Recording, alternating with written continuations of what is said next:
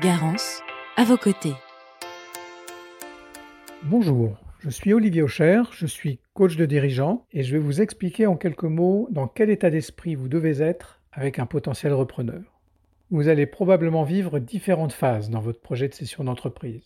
Au minimum, une phase de découverte où vous pourriez rencontrer plusieurs repreneurs potentiels, une deuxième phase de sélection, de validation, et une troisième phase de discussion approfondie, sans parler de la phase de négociation. Abordons tout d'abord la phase de découverte. C'est le moment où chaque partie apprend à se connaître. Ce qui doit vous guider à ce moment-là, c'est d'être à l'écoute, c'est de questionner votre interlocuteur, de bien cerner ses motivations, son projet, ses envies, ses doutes. Ce que vous avez besoin de savoir à ce moment-là, c'est pourquoi c'est votre entreprise qu'il choisit. Pourquoi c'est lui ou c'est elle qui est l'homme ou la femme de la situation Pourquoi maintenant? Bien sûr, vous allez aussi présenter votre entreprise, en dire un peu plus sur votre projet de session. Mais votre objectif est bien d'apprendre à connaître votre potentiel repreneur. Pour cela, vous allez aussi observer ses réactions et être attentif à vos propres réactions. Car vous le verrez par la suite, ceci va vous servir. Ensuite, vous allez bah, vous revoir. Vous rentrez dans une deuxième phase de sélection, de validation, car vous allez valider si vous avez en face de vous le bon repreneur. Et c'est comme pour un entretien de recrutement. Il vous faut avoir établi au préalable une grille de critères objectifs. Par exemple, la clarté de son discours. Est-ce que son projet tient la route?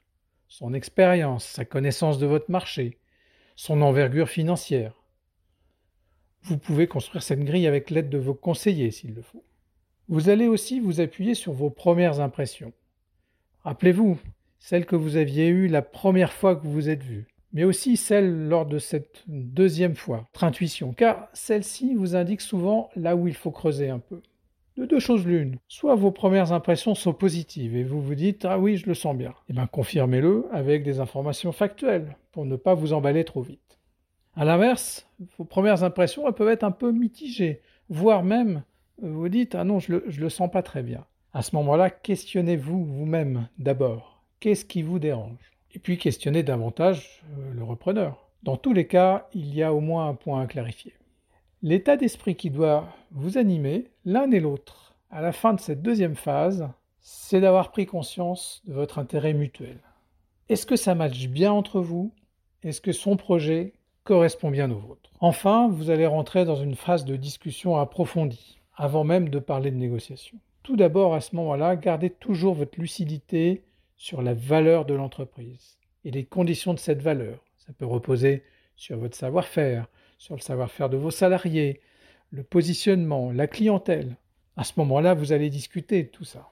Et surtout, restez dans le dialogue avec le repreneur. Quoi qu'il vous dise, sachez que sa peur numéro un, ça sera toujours de faire une mauvaise affaire.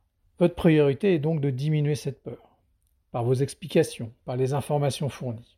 Dans cette phase, le meilleur état d'esprit, c'est celui de la coopération. Par exemple, c'est le moment d'élaborer un plan ensemble, d'y travailler ensemble pour donner une première direction à ce que pourrait être l'entreprise à l'issue de la reprise. Ceci scellera votre engagement mutuel à valoriser le bien et facilitera la phase de négociation. Pour résumer, quelques mots-clés pour résumer cet état d'esprit. Écoutez, observez, questionnez, clarifiez et engagez.